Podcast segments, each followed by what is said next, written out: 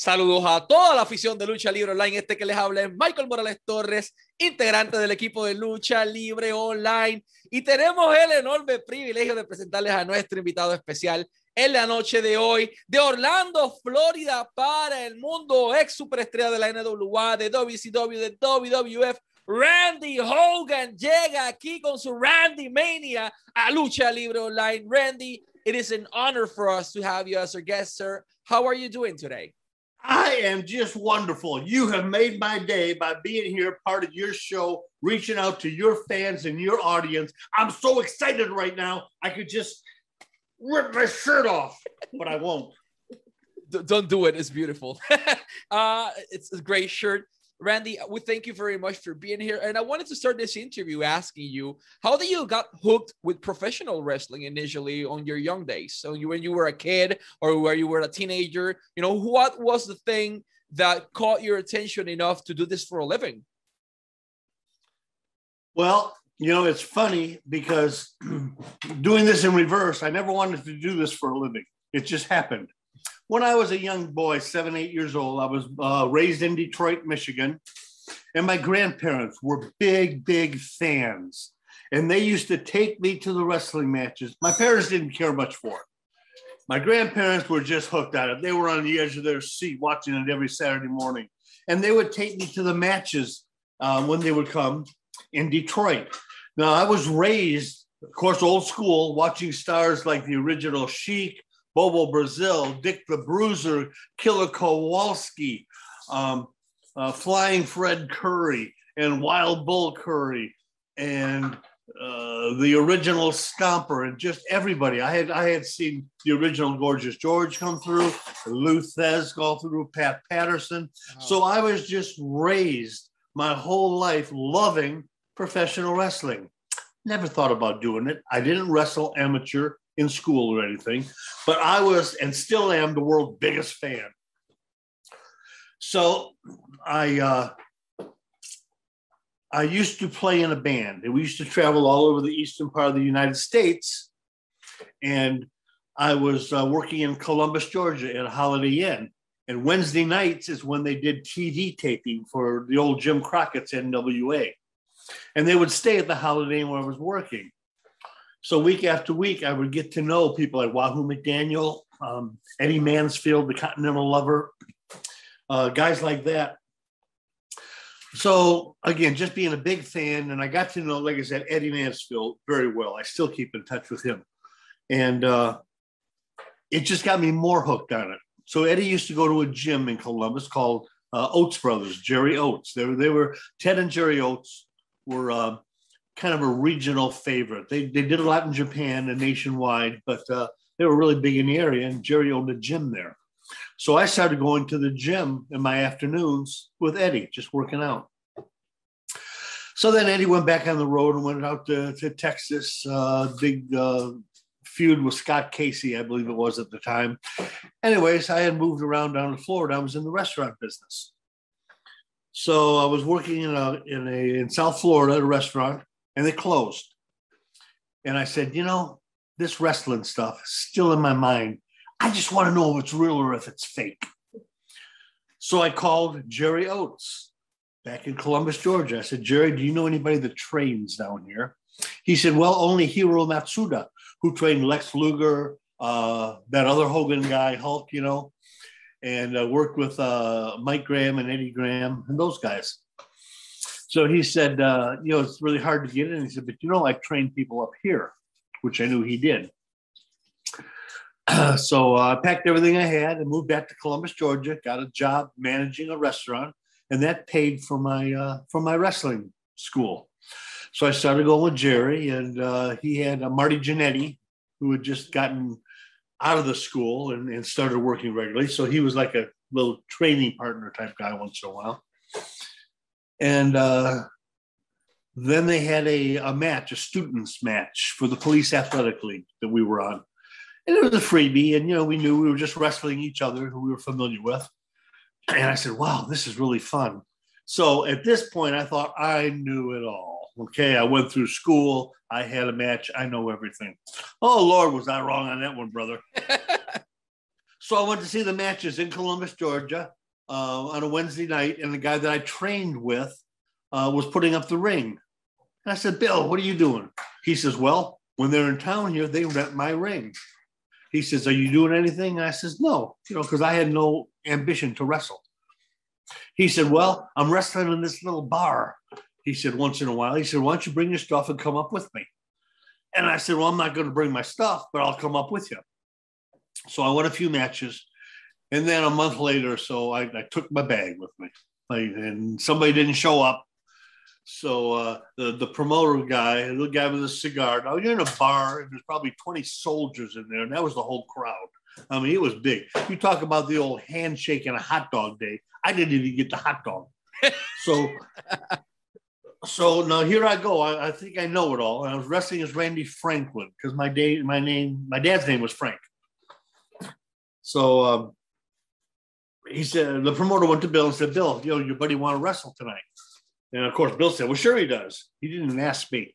So he said, Go get your stuff. I said, Okay. So I got dressed up. He says, You're going to wrestle this guy called Animal, and he's going to go over.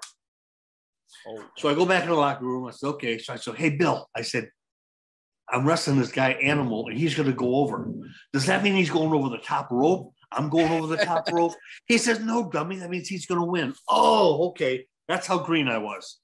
Oh, wow but I, but I, I, was, I was so fortunate to be trained old school. You know, a few week, your, your first week, you're just learning how to lock up. You know, and mat wrestling, you don't learn ropes, you don't learn kicks, punches, all these monkey spots they do nowadays. You don't learn none of that stuff. You learn to wrestle. And uh, I'm very fortunate I could do that. Anyways, I get in a match with this animal dude, and uh, he wins. And the promoter says, "Good job. Can you come back next week?" I said, "Well, okay, I'll come back next week too. So he said, you know what we're going to do? We're going to call you Hal Hogan. And you're going to be his Hogan's brother or cousin or something.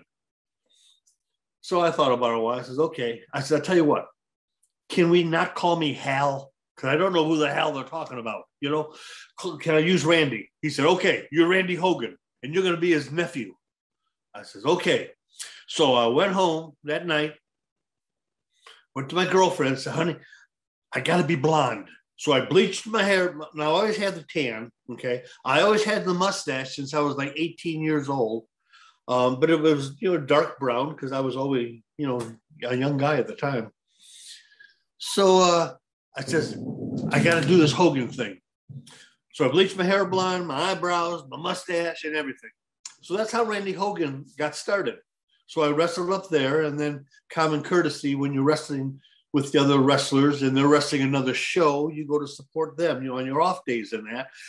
And again, as a courtesy, when somebody does that, you automatically introduce that person, your friend, to the promoter.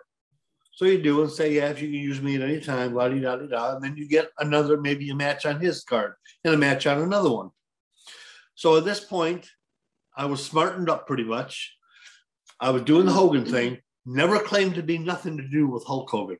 I had turquoise trunks, a black sequin robe, turquoise lining, uh, turquoise boots, everything. It didn't do none of this gimmick stuff, this Hogan stuff. But uh, people always said, gee, you look like Hulk Hogan. Are you related to him? Well, I'm whatever you want me to be. You want me his brother, his cousin? No, I'm not related. It's showbiz. Whatever you want me to be, brother, I'll be. So I went through that, got out a match uh, once that where they used to bring in a big name for the main event. Not a big name, but like a Greg Valentine at the time, or uh, they had Medusa as the women, and one was a, a, guy called Action Mike Jackson. Now, Mike Jackson was on uh, AEW a few months back. 70 years old, can still go. Anyways, he was in the main event. I was in the semi-main. I said, Mike, I said, how do you get on TV? Because he was on TV every week. And he said, Well, I'll tell you. He says, I take a lot of guys up there to work. He used to be a booker for the booker. You know, they would book the matches. And if they needed, at the time, you know, jobbers, they'd say, Mike, bring me three guys, bring me four guys, whatever.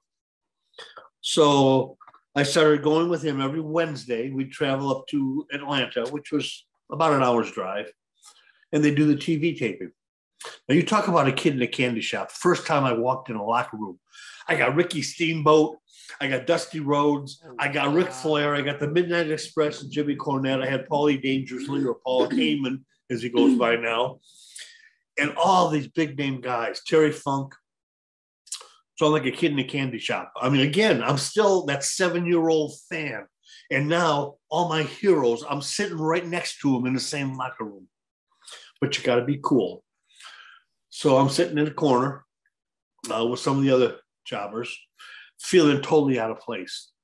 And the best gentleman of the whole bunch was Terry Funk.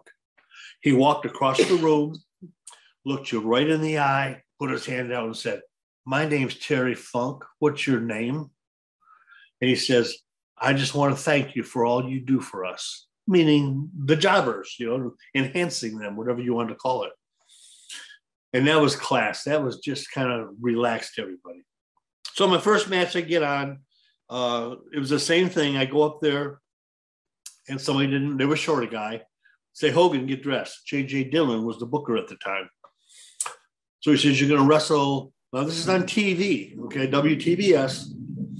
Uh, it was NWA at the time, Jim Crockett's. They said, You're going to wrestle the Warlord and the Barbarian. Oh, shit. I never seen nobody so big in my life, these two guys. So I get in the match, it's a tag match, and I get in, and I'm in with the Barbarian. And he's beat me up, of course. So he's going to shoot me in the ropes. So he shoots me off and says, Boo boo. I said, What? You know, I'm thinking to myself, now I'm nervous. First time on t- TV, scared to death. The adrenaline's running, brother. So I hit them ropes 100 miles an hour, came off, not knowing what it was. Next thing I know, I got this size 15 in my face. Broke my nose, blood splatting all over the place. So I get back, and anyways, what it did was the barbarian said big boot, like watch for the big boot, you know. but he's uh I think he's Tongan, not Samoan, but very heavy accent. So babu was big boot to him. To me, it was just babu. So uh, I guess they took pity on me, and JJ Dillon come over and says, um, you know, Hogan, you want to come back next week?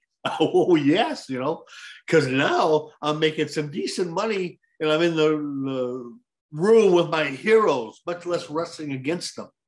So that's how the whole thing. And then when uh, Jim uh, Jim Crockett sold to Ted Turner and turned it to WCW, had Jim Herd and Eric Bischoff, a lot of guys in there. Now instead of just being a jobber or enhancement or whatever you want to call them. They wanted people who knew how to work. So a lot of the guys disappeared. You almost had to audition again in matches. And because I was trained the right way and could wrestle uh, either as a heel or a baby face, uh, if we got the chance to actually wrestle that. So that's how my career got started with that. So then you start with doing TV three hours every Wednesday. Then they say, well, can you go do a house show? So, well, sure. So now you start doing the house shows. Now, remember, there was territories at the time. So they were doing house shows everywhere and TV tapings at the house shows. So then they say, well, can you travel? I said, well, yeah. So now instead of just being in the Georgia area, uh, where in Charlotte, where they were located, now you get to go up north, up to Michigan, down to Miami, all over. And did that uh, for a number of years Loved every minute of it. Got to wrestle all my heroes. Um, Sting, Lex Luger, that, that whole era. I was in the ring with all of them. And the only one that I didn't like, rest his soul, was Vader. Vader was a monster. He would hurt you for real. And the worst thing about it, he didn't care.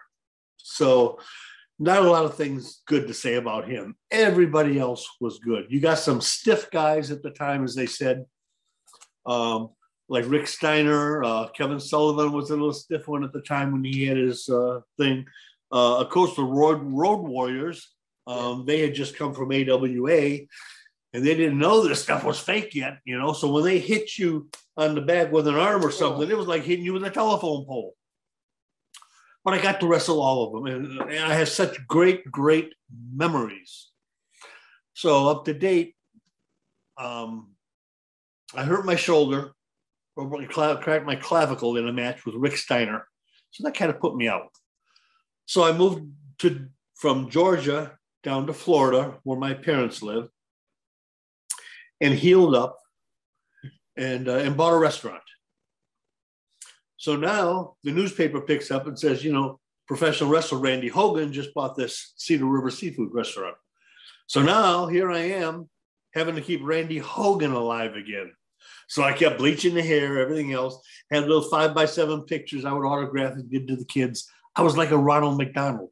So when mom and dad want to go out and eat, and they, and they say to the kids, where do you want to go? Oh, let's go see Randy Hogan. It was a business thing. It worked out really well for me. Well, then WCW started doing TV taping. Uh, they left Atlanta and started doing it down here at Disney Studios, MGM Studios, it was at the time. So I made a couple of phone calls. So again, to stay relevant for my restaurant, when they did TV taping, I would do all the TV tapings here in Orlando, which was about 30 minutes from where I live. Uh, so that kept me on again for another, I don't know, three years or so through, I think, 94 or 95. Um, and then uh, the business started changing a little bit. Um, Vince was buying everybody out. You know, WCW was uh, was, was still hanging on there, and the next thing you know, they're selling. So it was uh, it was quite a ride, and I loved it. So I did nothing for I don't know, maybe 15 years or so after I was done. Hurt my shoulder, couldn't do it no more. Was now I was in my 40s, getting older. And uh, am I talking too much, brother? No, brother. Uh, this is okay. I, I'm I'm simply amazed. No, I'm almost done here. So uh, so I get a call from a uh, from from a uh, promoter. Says, "Hey, would you like to do a convention?" Now, I'd never been to a convention. I'd never been to a Comic Con. I don't even know what conventions are. So he says, "Yeah." He said, "We want you to come in, you know, and uh, we'll pay your flight and your room, and we'll pay you X amount of dollars, and you do this, and basically, you know, you're signing pictures, giving autographs, uh, whatever else." I said, "Okay, cool." He says, "Hey, do you have any of that Hulk Hogan type gimmick stuff?" No, but I'm darn sure going to get some. So next thing I did, I went out, had some t-shirts made. Randy Mania. Randomania, okay. And I did everything in the red and yellow, or yellow and red. That was what I started with, with just those t-shirts and uh, and some promo pictures. So uh, so that led to the convention thing, and then uh, and that was up in New York. And then I did the second day, and then now I do one or two a month.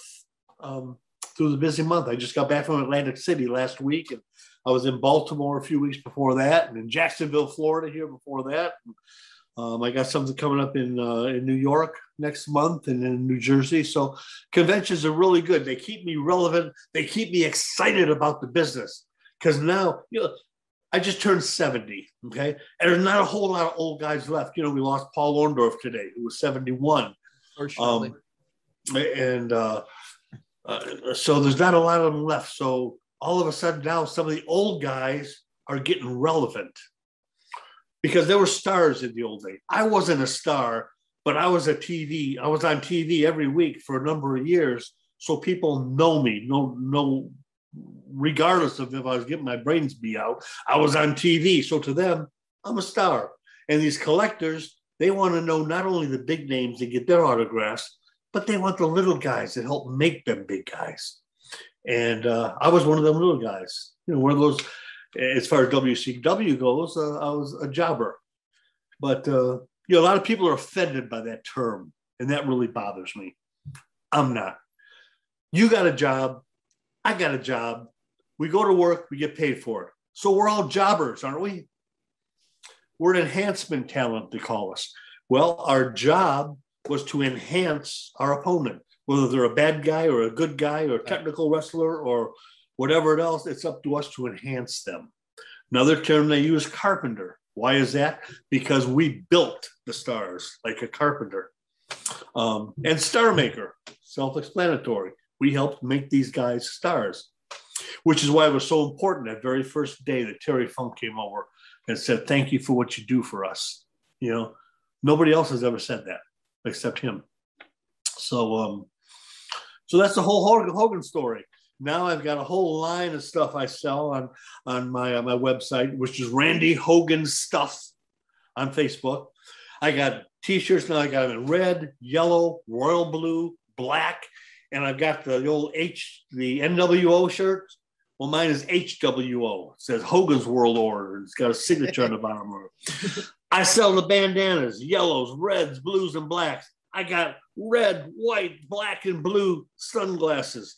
I got, you know, from Hulk Hogan, brother, hanging and banging. I got little two pound dumbbells, you know, that you can use. and what a handle is, it's that black neoprene. And I sign, I autograph those too. I got keychains. I got all this kind of stuff. And all that developed from that vendor who about two years ago said, Can you do some kind of a Hogan gimmick? And it stuck and it worked. So, man, that's my whole story, brother. Can you repeat the website once again for all the people all here that are listening to us right now that want to be part of this random mania movement that started two years ago, but in reality, it started way before. I mean, you are you've been active since 81. So can you repeat your website again? Where can people get your products? This is so simple, Michael. Let me tell you. If you want any Randy Hogan stuff, go on Facebook and go into Randy Hogan stuff it's that simple. I am on that computer all day long, brother. Daytime, nighttime, in between. They can direct message me, you know, private message me, whatever. I give them prices. I do bulk deals. And if they just want to say hi and ask a question, I'm always available for the fans. Always. I'm the most accessible talent, as they call us, in the business, in the whole Randomania stratosphere, brother brother, your story is amazing because the interesting part is that most of this stuff is you, you cannot find it and on the internet, you cannot find it on the biography. It is what you lived, and that's what's so beautiful about your story. And I wanted to ask you about, you know, on the early days of Jim Crockett promotions, things were a lot different than what they are right now in terms of how they book people, the creativity behind it, and how wrestlers were, you know, wrestlers. Can you talk a little bit about your time on Jim Crockett Promotions? How do you felt, you know, when that backstage ambience, uh, you know, the Terry the Terry Funk was, sure. you know, an incredible deal. Uh, but can, can you, you know, talk about that a little bit? Well, I try not to sound like an old man. Okay. And again, I'm old school because that's what I did in my era, but I keep up with today's product. And I was there and watching the transition back in the old Crockett days and even before the Crockett days, um, men were men. You wrestled. You know, if you went in a bar and there was a wrestler in there, you knew he was a wrestler. He may be Dick the Bruiser or a Bruno Sammartino or somebody, but they're big, they're huge, they're larger than life. Now you go into a bar and you're sitting next to a kid weighs 170 pounds named uh, Darby Allin or something, you know, and and they they don't. It, I'm not picking on him. He's very talented for what he does. Okay, and you could go through a Darby Allin or a Ricochet or dozens of other ones. Okay, um, you don't see a lot of Braun Strowmans anymore or big guys like that. Um, so back in the day, it was rougher. One thing that, and again, for all the young wrestlers out there, I think it still holds true. The secret to working steady is you don't bitch and whine. You don't complain. I don't care if you get hurt. I don't care what you do. You go back in the locker room. You thank your opponent for the match. You maybe a little discussion, and that's it. Now you can go home and tell your wife or your girlfriend or your boyfriend or your dog, whatever it is, about how mean they were and how they hurt you and everything else. But you never say that around in the business. And those are the people that want to work. In the Crockett days, the the over guys, as I call them, the stars, they usually had a little say so in who they wrestled on TV. Uh, uh, one of my buddies there, George South. Ric Flair loved to wrestle George South. George was probably the jobber's jobber up there. Um, Sting liked to wrestle me, and as did the Midnight Express, which him with Jimmy Cornette was my favorite. Okay, because I could wrestle, I could and would take whatever they gave me, and I never complained job security. I'm sure it holds true today too in the young thing. Go back, thank your opponent, thank the promoter for booking you. Tell whether you get a good time or a bad time. Tell them I loved it. I'd love to come back anytime. Job security, play the game, just like you work at Walmart or something. It doesn't make no difference. You know, if your boss likes you, you're going to work. If your boss don't like you, they're going to get you out of there. Mm-hmm. People don't realize that wrestling is a business like any other business. Okay. You want to work steady, you got to play a little bit of the political game. Okay. But you got to know what you're doing too. So uh, in the old days, like I said, I think it was it was a bit rougher. I mean, you got hit in the head with chairs, two by fours, whatever. You got thrown over the top rope. You didn't have no mats down there on the floor. You had cement, or you might be out in a cow pasture and falling on dirt or something. Okay, you didn't have these cushy little pads. Um, what I appreciate is the athleticism of today's wrestling, how it has changed. It was mat wrestling, it was territories, and what all the old guys will tell you is there were storylines. This leading to this, leading to this, leading to this, leading to nowadays it could be the monthly pay-per-view, but in the old days it was a, a starcade that happened once a once a year, or even in the early days, a WrestleMania, something really big but there were stories that built up to those matches and got the, the fans invested in the characters. My wife was not a fan at all. Okay. We've been married over 10 years now. She knew nothing about wrestling till this goofy guy with blonde hair come into her life. so now she goes with me once in a while at conventions and she'll work the table. She sees fan reaction. She sees the other stars, the other wrestlers I'm surrounded by and she sees a whole different side of the business now. But what she said not too long ago, she said, You know what I miss? Now, what does she miss? She knows nothing about wrestling. She says, I miss the characters. Like you had The Undertaker, you had Abdullah the Butcher. They were characters, they were different. Papa Shango, um, or whatever else. Most recently, The Fiend. And I don't know what's going on there, but boy, I tell you, he is the next ticket as far as gimmicks go. But if you look at both the women and the men nowadays, they all wrestle the same. There are no finishing moves. Everybody kicks out of everybody's finishing move. I was watching a match uh, two weeks ago. I can't remember her. Oh, I think it was Brian Pillman Jr. and somebody. Anyways, he gave the guy a tombstone pile driver off the second rope, and he kicked out. The guy kicked out. I saw that. How can you do? How can you do that? In the old days, if you come off the top rope, that was a finisher, whether it be a crossbody or anything. Nowadays, they're jumping through scaffolds and tables and everything else, but you can't hit nobody in the head, okay? You're not supposed to see any blood because of the PG ratings and everything. But in the old days, you didn't worry about that. You fell on the floor, you fell on cement. If you broke a bone, oh well, heal up and get in the match in another month or whenever it is. Um, nowadays, you know, they get a hangnail and they sit home for six months, still pulling in the three hundred, you know, thousand dollars a year, or whatever these little guys are making.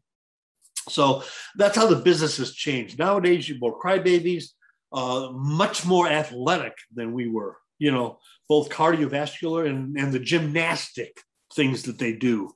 Uh, we couldn't do that stuff, and if you did, man, what a what a, what a hero it was. But uh, uh, they just don't have that stuff going on anymore. Um, so people don't get invested as much. Vince McMahon started all that when he started with the rock and wrestling, and then he started with the Hulk Hogan cartoons and everything else.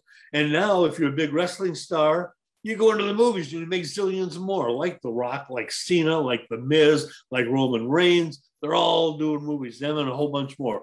Who did them? Uh, Roddy Piper was doing movies. Stone Cold had a movie out. So they're all going into movies. Um, in the old days, we didn't have those opportunities. None of the wrestlers did. You just hung on as long as your body would allow you to, and then you turned into a used car salesman, or if you mail some money or so, saved your money, you know, you could go into retirement. Um, but it took a, it takes a toll on your health. I think on the the longevity of your life, as we're seeing more and more recently. You know, um, we went through a period where we were losing a lot of the boys uh, to drugs, drug overdoses and stuff. Um, you've got people that are crippled up for life because of steroid abuse and things. Uh, uh, you know, you can look at some of uh, of, of, recent Lex Luger, classic example. Big muscle up down. Now he's 160 pounds. You know, doing conventions in a uh, in a wheelchair. You know, he's he's humbled now.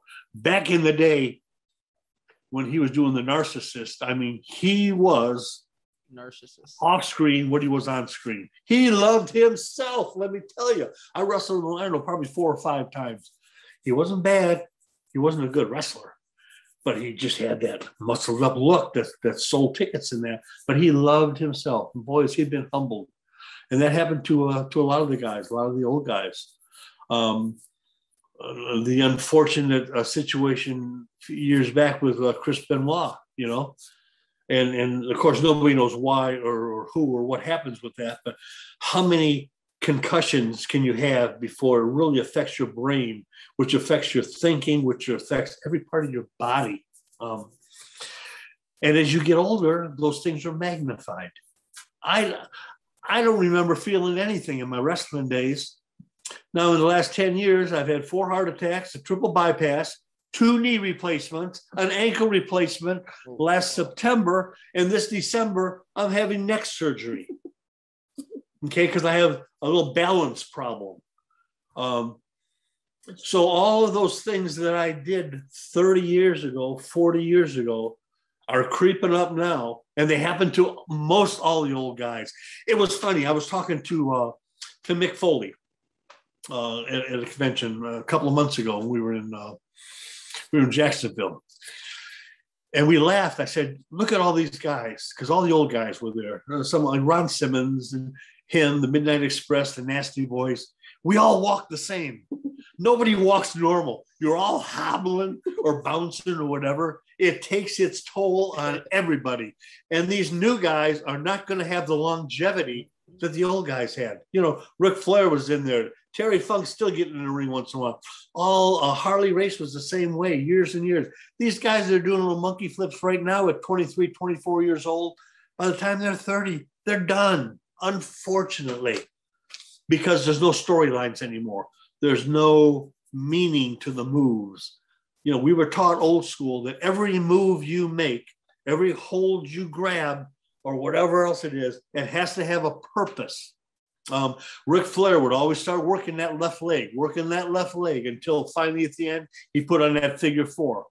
Um, and other guys with, with, similar things, they would work uh, uh, work a limb. The Andersons, Arn Anderson, uh, Ole Anderson, and Gene were famous for working an arm or something until you thought it was going to break, and then finally they would submit or they would put them in their finishing hold. You don't see that no more. There's no storylines. There's a different world champion and a champion for this and a champion for that and a champion for this. And then this guy's going to, to AEW and this guy's going back to WWE. And then they go uh, back to the farm leagues, like I call them NWA Impact and uh, things like that. So it, it's all full circle, people trying to stay relevant, but the young guys are killing their bodies without any kind of a story. And without a story, you can't get the fans invested. So that's just an old man's individual feeling and how I look at things, how they were as opposed to how they are.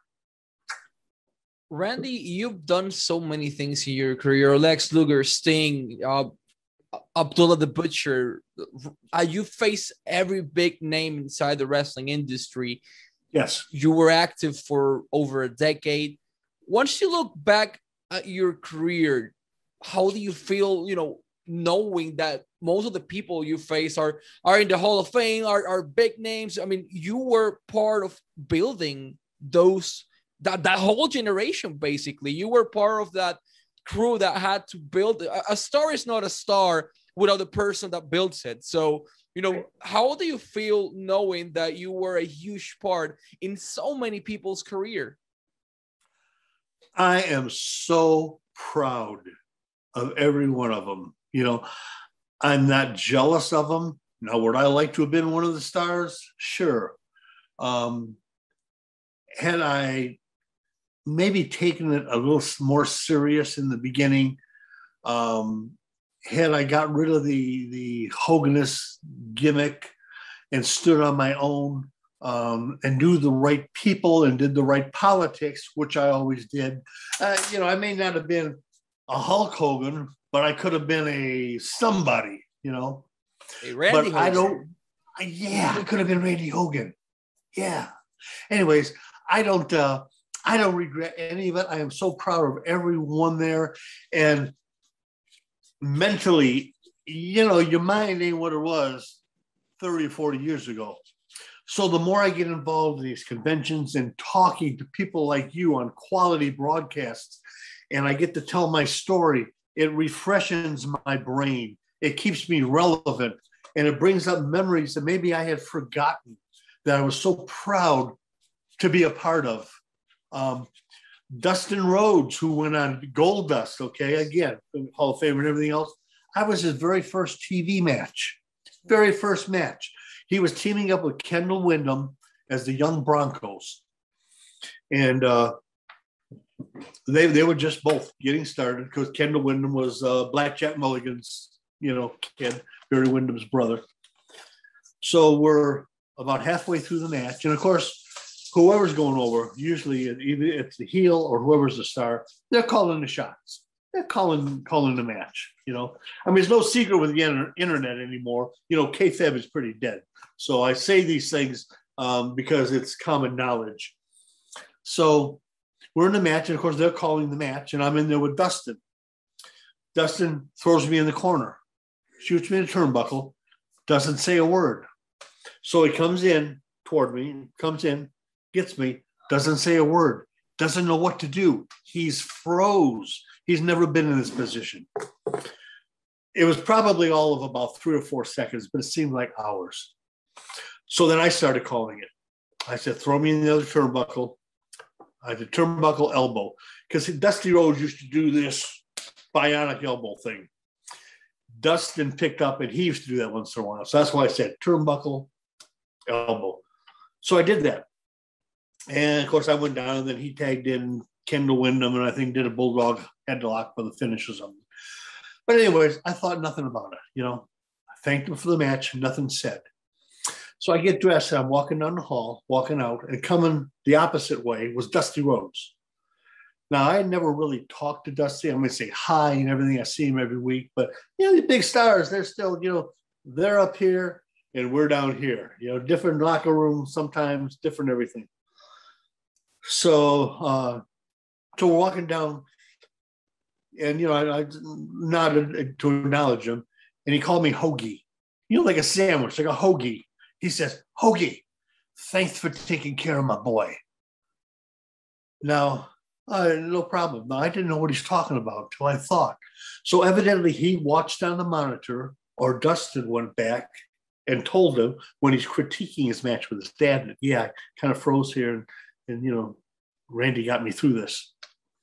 But to be acknowledged, which is the first and only time I was acknowledged by Dusty Rhodes, and he's thanking me for taking care of his son.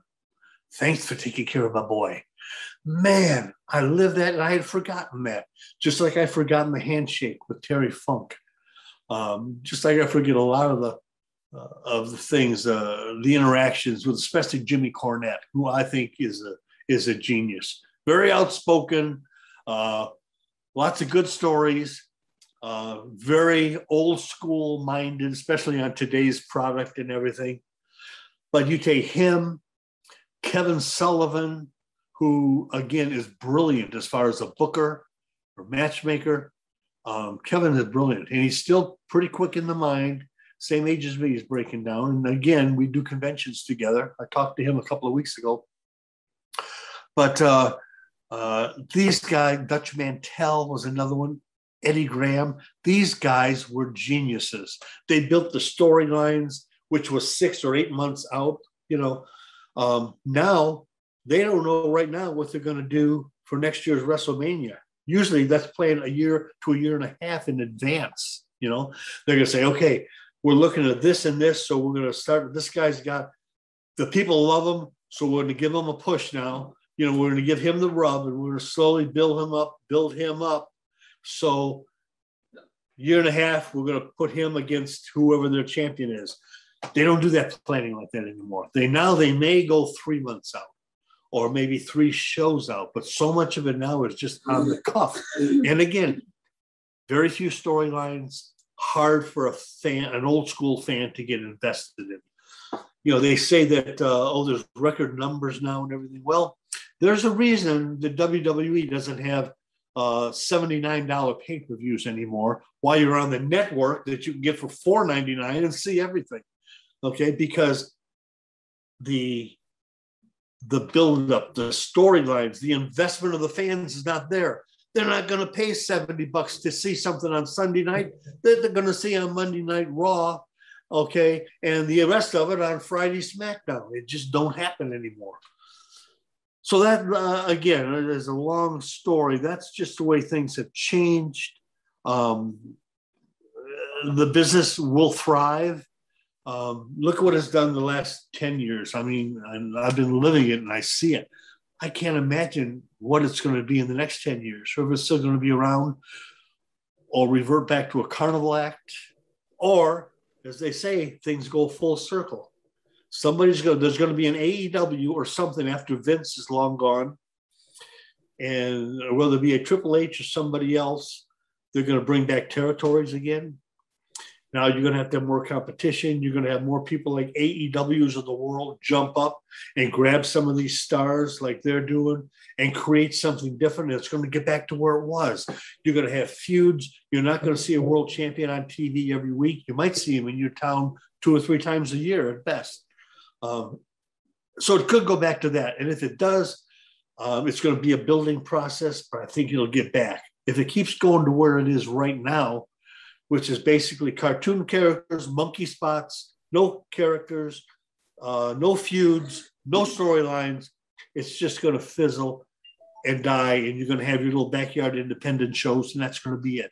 I hope that don't happen, but it's going to go one of the two ways. My prediction, brother, that's what Randomania says. That's the stratosphere. That's what all the Randomaniacs want. That's what they talk about, brother. And that's exactly what I'm going to give them myself.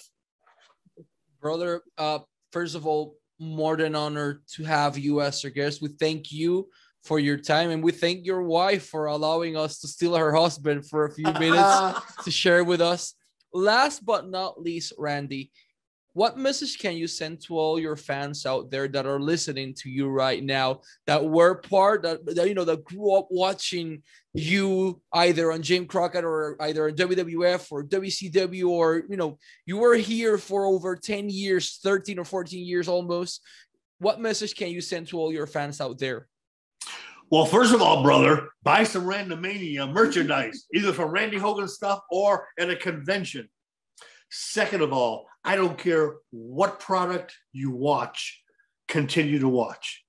Don't get disgruntled. Don't go away. Stay a fan because I'm telling you, things are only going to get better. Okay.